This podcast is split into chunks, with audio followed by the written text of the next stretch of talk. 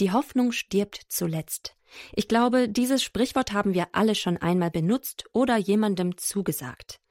Aber ist das so? Gibt es nicht viele Menschen da draußen, die ein Leben führen, ohne Hoffnung zu haben?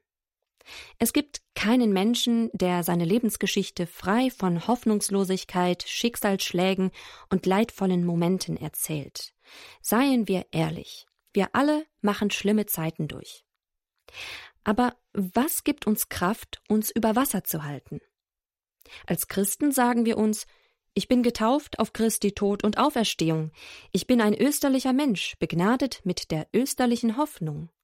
Jetzt in der Osterzeit ist es wieder ganz aktuell. Aber was ist das? Hoffnung. Vor allem christliche Hoffnung. Das ist das heutige Thema bei Credo Online on Air, einer Sendung im Rahmen des Kurs Null hier auf Radio Horeb. Mein Name ist Margarete Strauß und ich möchte mich heute dem Thema Hoffnung ein wenig annähern. Hoffnung ist das momentane Quartalsthema der Internetplattform Credo des Bistums Augsburg, mit der wir in dieser Sendung kooperieren. Was ist Hoffnung konkret und wie zeigt sie sich in meinem Leben? Wie kann ich an der Hoffnung festhalten, wenn mir ein lieber Mensch plötzlich aus dem Leben gerissen wird, wenn ich alles verliere, meinen Job, mein Geld, mein Ansehen, wenn ich eine tödliche Diagnose bekomme? Wie kann ich anderen Menschen die österliche Hoffnung zusagen, ohne sie zu vertrösten, ohne zynisch daherzukommen, mit genug Fingerspitzengefühl? Österliche Hoffnung, die besagt, dass am Ende das Heil Gottes steht und er das letzte Wort hat, so wie er ja auch den Tod besiegt hat, die verstehe ich grundsätzlich. Aber was ist mit den konkreten Folgen in meinem Alltag, in den verschiedenen Lebenslagen? Wie dekliniere ich Hoffnung in meiner Biografie durch? Ist Hoffnung lediglich ein Mindset, das ich mir zulege und das mich auf das zukünftige ewige Leben ausrichtet? Was mache ich denn bis dahin? Habe ich denn nicht meine Gegenwart zu meistern? Ist der Weg mit Jesus, ist der Weg als getaufter Christ und beschenkt mit der Hoffnung ein Weg ohne Leiden? Wohl kaum. Jesus hat immer wieder angekündigt, was die Christen in seiner Nachfolge erwartet, und das ist kein leichter Weg. Nein. Hoffnung ist kein Garant für Leidlosigkeit und mehr als ein Blick in die Zukunft. Hoffnung ist der Blick auf das heilvolle Letzte durch das leidvolle Vorletzte hindurch. Hoffnung ist der Blick auf die wahre Wirklichkeit, die Gott ist. Ihn und sein Endergebnis schon im Jetzt zu sehen, das soll meine Gegenwart prägen und die Art, wie ich mein Leben anpacke, ja, wie ich mit meinem ganz persönlichen Leiden umgehe. Äußerlich mag sich nicht viel ändern, nur weil ich getauft bin auf das Osterereignis hin. Aber innerlich muss sich alles ändern. Es gibt einen Menschen, an dem ich dieses Makeover richtig intensiv wahrnehme. Ein Mensch, der Gewalt und Missbrauch erlebt hat und heute den Menschen erzählt, dass Jesus lebt. Ich durfte diesem besonderen Menschen begegnen. Hören Sie jetzt gerne rein. Ich bin heute im Gespräch mit Monika Winter. Monika Winter ist Hausfrau, Mutter und Evangelistin, 54 Jahre alt und Mitbegründerin von Evangelisation heute. Viele werden sie kennen durch verschiedene Sendungen oder Vorträge und sie hat auch schon zahlreiche Bücher geschrieben zu den ganz wesentlichen Themen. Monika Winter hat eine sehr bewegende Lebensgeschichte hinter sich. Für mich persönlich und vielleicht auch für Sie ist sie ein großes Beispiel für den sogenannten Vorher-Nachher-Effekt eines Menschen, der wirklich eine 180-Grad-Wende in seinem Leben durchgemacht hat. Mit ihr möchte ich heute über Hoffnung sprechen. Monika Winter, herzlich willkommen in dieser Sendung. Vielen Dank, dass du mit dabei bist. Ja, ich danke dir auch recht herzlich. Ich freue mich, dass ich dabei sein darf. Was ist für dich Hoffnung? Was ist für mich Hoffnung? Hoffnung ist für mich wirklich, dass ich ganz Gott vertraue, dass ich mich ganz in das Vertrauen hineinsenke und dass ich den Willen Gottes erkenne und dass ich mich daran festhalte und dass ich die Hoffnung niemals loslasse, weil ich dann wirklich ja geborgen bin, geborgen und geschützt und ich weiß, da ist jemand, der sich um mich kümmert und der will nur das Beste für mich. So eine starke Hoffnung zu haben, das ist ja, das kommt nicht von heute auf morgen. Und du hast ja auch einen langen Weg hinter dir. Das war ja wohl nicht immer so, dass du diese Hoffnung äh, so ausdrücken kannst. Vielleicht erzählst du uns ein bisschen von deinem Leben. Wie war es früher für dich und wie kam es dazu, dass du der heutige Mensch bist, der du bist? Ja, ich habe die Geschichte jetzt schon vielmals erzählt, aber es ist immer wieder bewegend, wenn, wenn man das so sieht, wie es vorher war, wie es nachher war. Und vorher war ich einfach eine schüchterne, zerbrochene, ja, einsame, ja, ein einsames Kind einfach. Ich weiß noch, als meine Mutter mich mal ähm, mit der Tante mitgegeben hat, ich sollte da ein Tag, äh, paar Tage bleiben. Und dann ist sie auf die Toilette gegangen. Ich habe ihr am Rockzipfel so festgehalten, ich konnte keinen Schritt alleine machen. Ich hatte nur Angst, Angst, Angst gehabt. Also ich musste überall mit ihr gehen und da hat sie gesagt, Mädchen, das hat keinen Zweck. Ich bringe dich wieder nach Haus.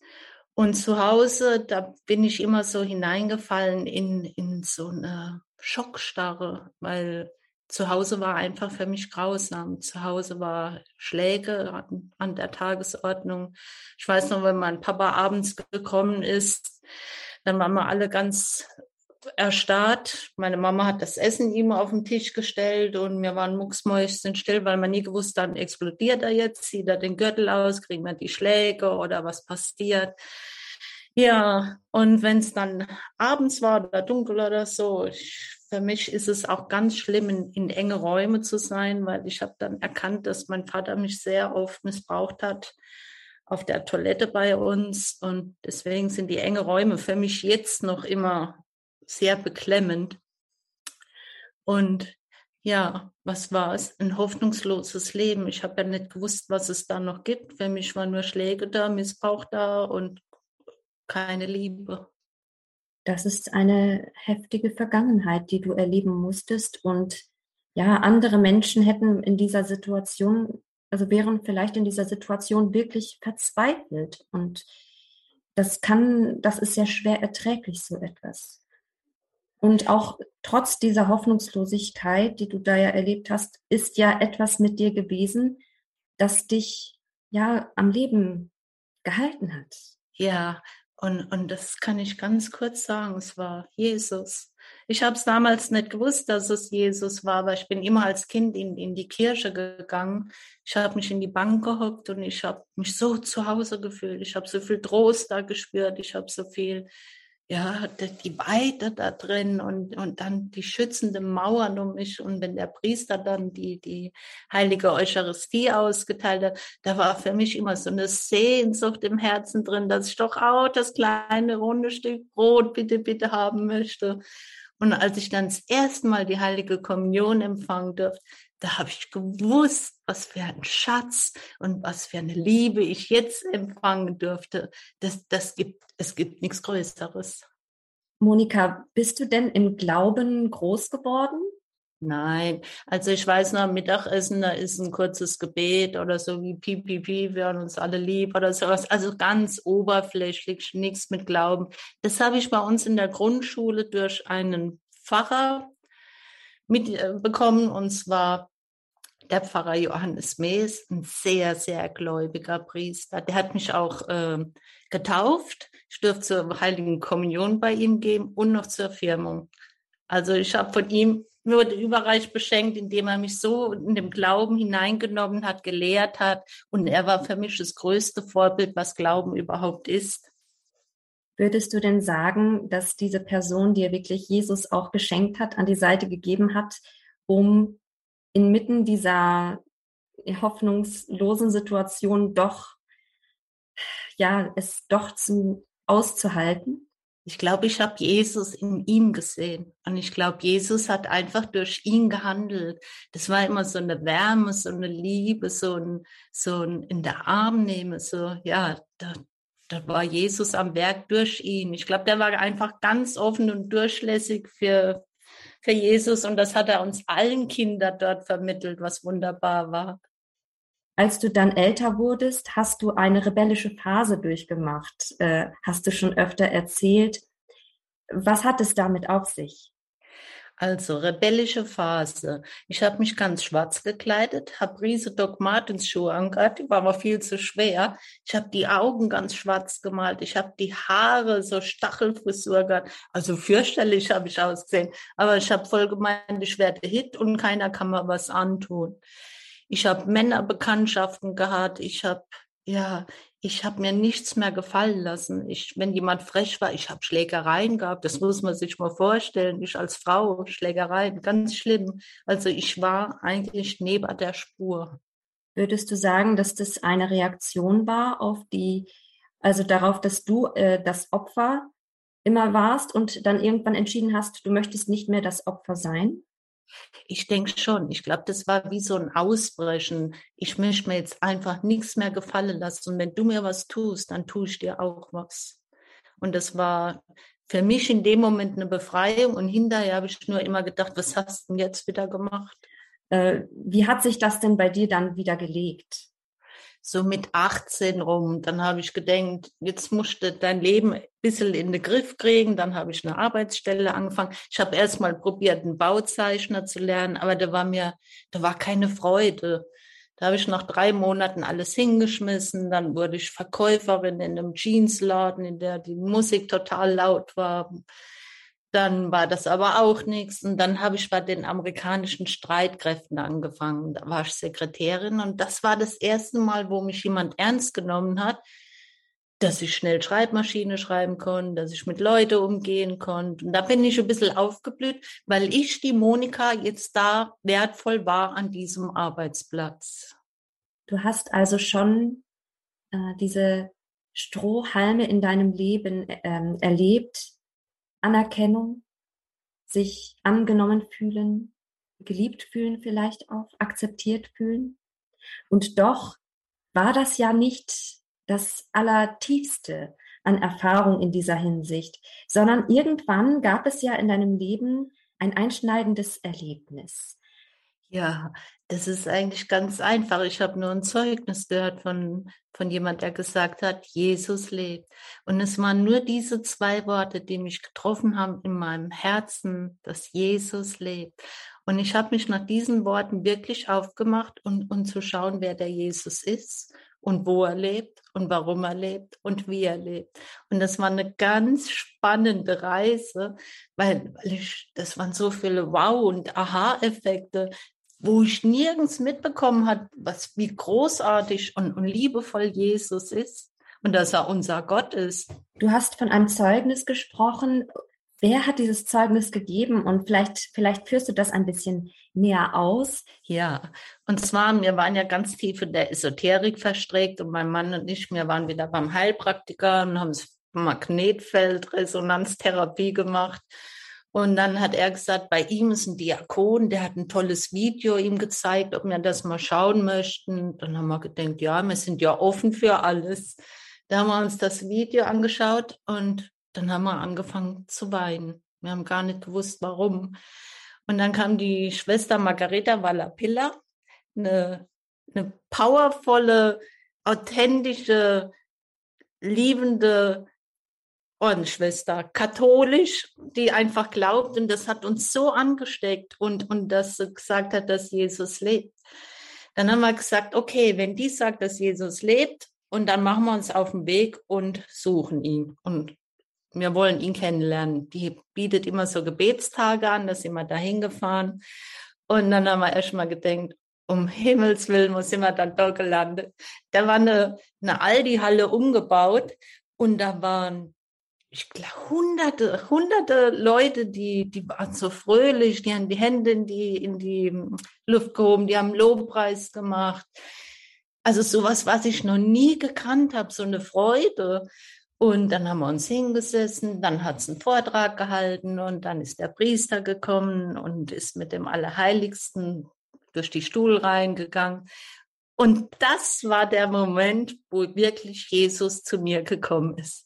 Das war ein großes Halleluja. Die Liebe, die hat mich so umgehauen im Herzen. Das hat gebrannt. Meine Finger haben vibriert. Ich gucke neben mir zu, zu meinem Mann, dem seine Finger auch vibriert. Wir sind so überschüttet worden von, von, oh, von, von Jesus. Und das war der Moment, wo, wo wir Feuer gefangen haben. Ja, da sind wir heute noch überglücklich, dass er wirklich zu uns gekommen ist. Und dass ihr in diesem eucharistischen Segen äh, oder auch in der Prozession ähm, so etwas erlebt habt, hat euch das so geprägt, dass ihr deshalb jetzt einen besonderen Bezug zur Eucharistie habt? Die habe ich da noch nicht so gehabt. Ich habe nur Mhm. Ich habe ja gewusst, dass Jesus jetzt wirklich da ist, dass er lebt. Und als ich damals zur Kommunion gegangen bin, da habe ich ja gar nicht gewusst, dass ich nicht mehr im Stand der Gnade bin, weil ich ja ausgetreten war und mein Mann auch. Und ich habe trotzdem die Eucharistie genommen. Und irgendwas hat sich für mich verkehrt angefühlt. Und dann habe ich mit dem Priester darüber gesprochen. Und dann hat er gesagt, dass ich, wenn ich wirklich Jesus empfangen möchte, dass ich wieder in die katholische Kirche muss. Und das haben wir getan. Und dann habe ich mir Gedanken drüber gemacht, wenn das so was Hochheiliges ist, dass ich sogar jetzt wieder in die Kirche muss, dann ist Jesus wirklich da drin. Und so habe ich dann angefangen, die Eucharistie für den Mittelpunkt meines Lebens zu sehen, weil ich wirklich jetzt weiß, dass es wirklich Jesus Christus ist, den ich empfangen darf. Und wie, wie würdest du sagen, zeigt sich das ganz konkret in deinem Leben, dass Jesus jetzt der Mittelpunkt deines Lebens ist? Und wie hat sich dein Leben seitdem geändert? Ich sagte mal, bei uns an der Haustür, da habe ich so ein Holzbäumchen gemacht und dann habe ich Schilder aufgehängt. Zuerst Jesus, dann Papa, Mama und dann kamen die zwei Kinder. Und so ist das für mich. Jesus ist an erster Stelle und das weiß auch meine ganze Familie. Also wenn was ist, Messe oder sonst was, und dann sage ich immer Tschüss, ich gehe jetzt. Und dann rollen sie immer die Augen, ah, die Mama. Aber die wissen, dass es jetzt wirklich der, ja, dass es das Größte ist für mich. Familie auch, aber Jesus ist immer erster Stelle. Es hat sich bei uns alles verändert, alles. Wir waren früher so, ah, wie soll ich sagen, wir waren nicht in der Liebe. Wir haben zwar nach außen so ein bisschen Familie gezeigt, aber innen drin, ich glaube, jeder war für sich in seinem eigenen Leben. Aber es war kein, kein Sinn in unserem Leben. Es war einfach nur, wir, wir holen uns ein Auto, wir bauen ein Haus, wir gehen auf die Reise, wir erziehen die Kinder, die Schule, das ganz normale Leben. Aber der Sinn, der Sinn in unserem Leben hat gefehlt. Und den haben wir bekommen durch Jesus Christus, weil wir wirklich gewusst haben, jetzt der Sinn, und die Hoffnung, die wir haben, ist, dass wir eines Tages in den Himmel möchten. Und daraufhin, dahin arbeiten wir, schaffen wir, gucken wir, dass wir uns verändern, dass wir immer mehr in der Liebe wachsen, dass wir wirklich, ja, wir machen das auf dem Weg der Heiligkeit, aber in mini, mini Schritten.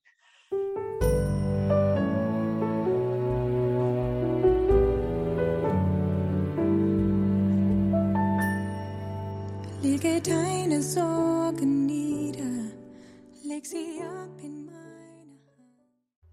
Ein missbrauchtes, zerstörtes Kind voller Ängste, ein gewalttätiges Elternhaus. Wie kann ein solches Kind zu einer glücklichen Frau heranwachsen, die nicht nur nicht verbittert ist, sondern an einen guten Gott glaubt und diese frohe Botschaft überall weitererzählt? Das ist möglich mit der Gnade Gottes. Und die Evangelistin Monika Winter hat das ganz konkret erfahren. Hier ist Credo Online on Air heute zum Thema Hoffnung.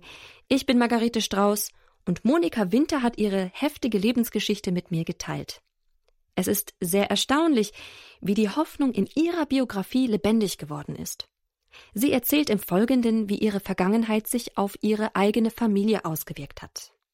Du hast jetzt auch schon äh, über Dinge gesprochen, die wir jetzt ein bisschen von deiner Biografie hier äh, übersprungen haben. Nämlich, du hast eine Familie gegründet, du hast einen Mann kennengelernt, ihn geheiratet.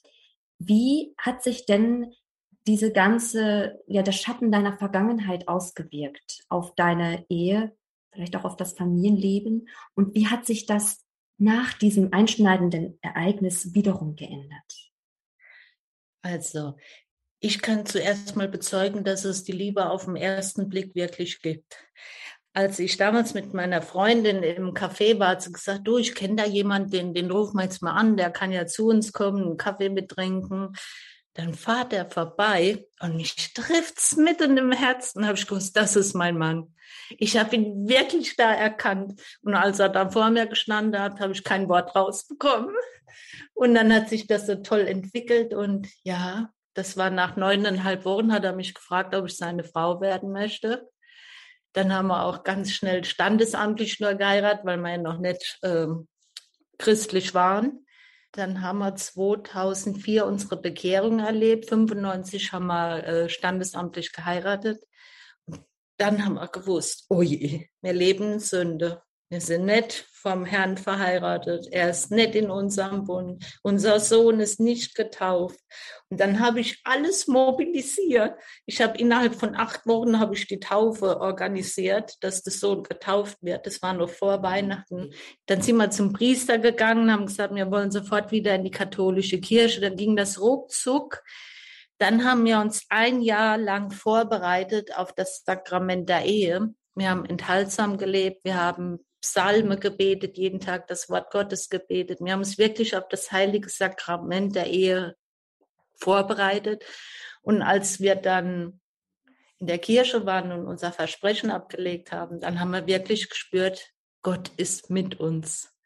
Und das ist das Schönste in der Ehe, wenn es mal ruschelt oder wenn mal die Wogen nicht so, so ruhig laufen, dass wirklich Gott da hilft und dass er ausgleicht und guckt, ohne Gott in der Ehe, das kann nicht funktionieren. Aber wir waren dann ein bisschen verheiratet, paar Jahre, und der Missbrauch, der war ja noch gar nicht offengelegt worden. Ich habe nur gemerkt, dass wenn mein Mann Liebe mit mir machen wollte, dass ich mich, dass ich ganz stark geworden bin, dass ich probiert habe, einen, einen Streit äh, zu provozieren, damit er mich ja nicht berührt oder so. Also er hat schon sehr, sehr unter mir gelitten. Es tut mir auch heute leid. Und dann war es auf Exerzitien. Das war der dritte Tag. Ich wollte dann beichten gehen, sitz vom Beistuhl, da war jemand drin. Dann habe ich gedacht, oh, das dauert aber ewig. Dann war es über eine Stunde, bis er rausgekommen ist. Und dann wollte ich beichten und da hatte Priester keine Zeit, weil er fort musste. Da habe ich mich wieder auf dem Stuhl gesessen, habe ein bisschen angefangen zu weinen und immer ist der, der Missbrauch hochgekommen. Das sind die ganzen Bilder hochgekommen. Und dann bin ich gleich ins Gespräch dort und dann ist der Priester gekommen und so ist das alles aufgebrochen in den Exerzitien. Dann bin ich nach Hause gefahren, habe es meinem Mann gesagt, dann haben wir beide da geweint, weil wir endlich gewusst haben, warum ich so reagiere und warum man so viel leiden muss. Und dann haben wir das zusammen, sind wir das angegangen. Wir sind Stück für Stück. Ich habe dann noch äh, einen christlichen Psychologen zu Rate gezogen, in der ich auch ein bisschen in Therapie war, in dem wir immer wieder Jesus mitgenommen haben in diese Therapie. Wir sind natürlich, ja, da ist so viel hochgekommen, so viel Schreckliches und ja.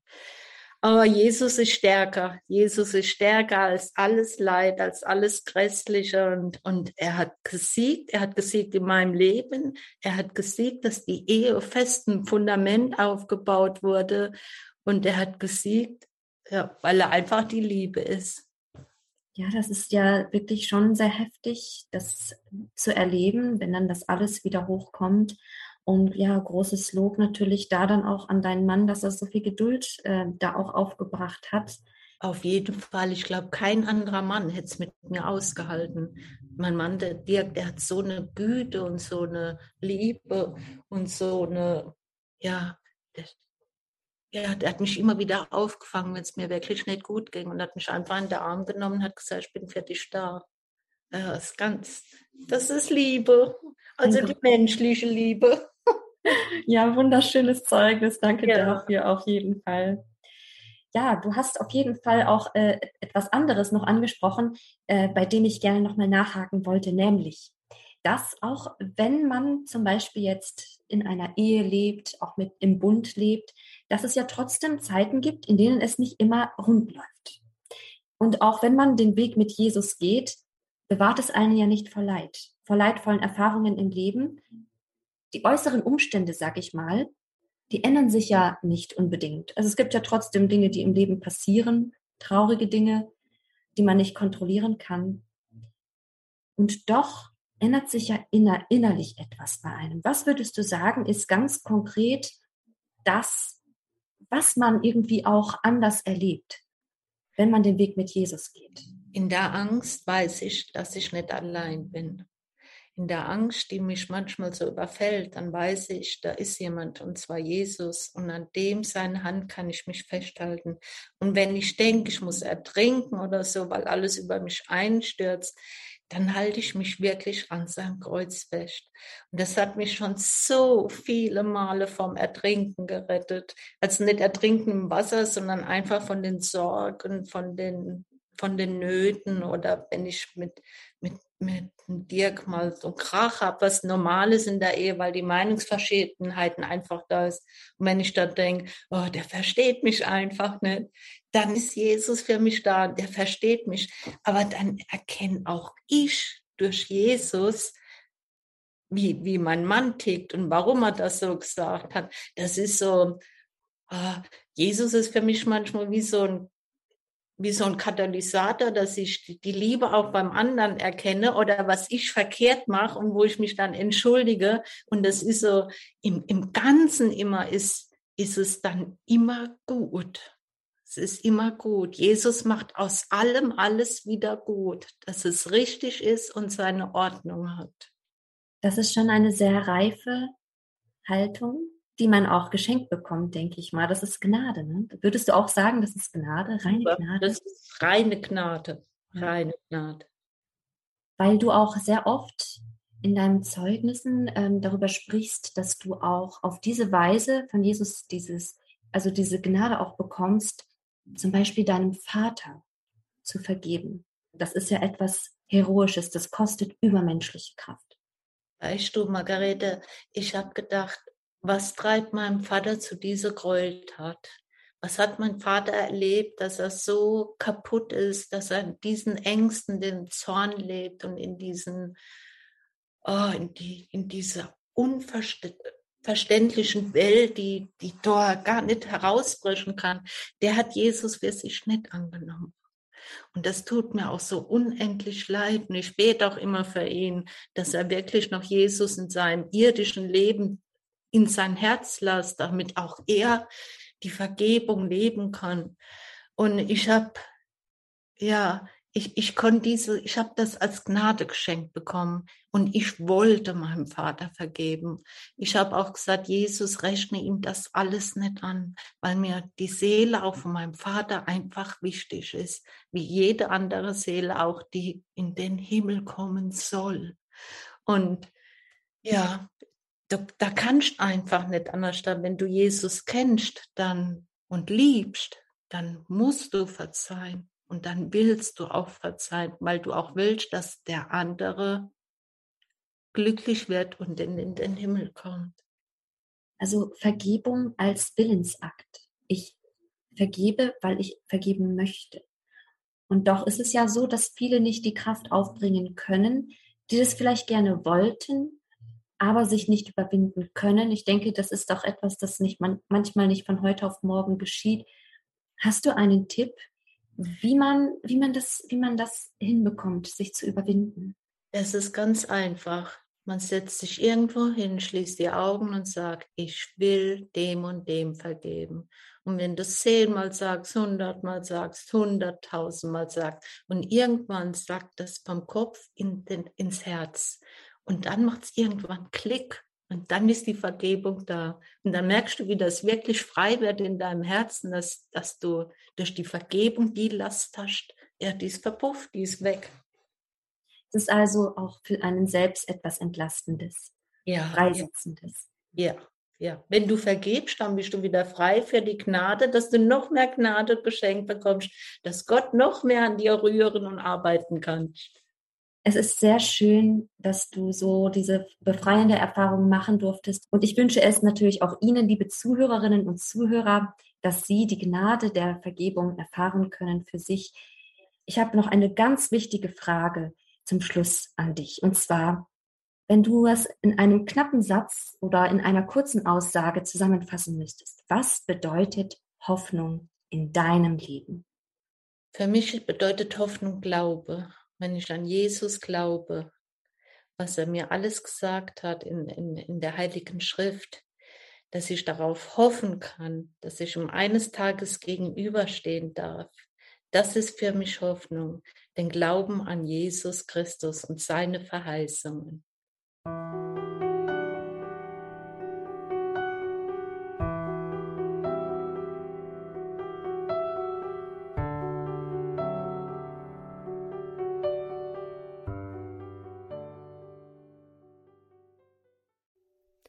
Jesus macht alles wieder gut. Das ist Monika Winters Fazit, mit der ich im Gespräch über Hoffnung nachdenken durfte hier bei Radio Horeb in der Sendung Credo Online on Air im Rahmen des Kurs Null. Sie hat ehrlich und aufrichtig über ihre Lebensgeschichte gesprochen, die geprägt ist von Missbrauch und Gewalt, aber auch von der tiefen Erfahrung, dass Jesus lebt. Sie hat zuletzt gesagt, dass für sie Hoffnung bedeutet, eines Tages Jesus gegenüberzustehen. Was für ein toller Ausdruck, ja im Grunde voller Vorfreude auf diese Begegnung.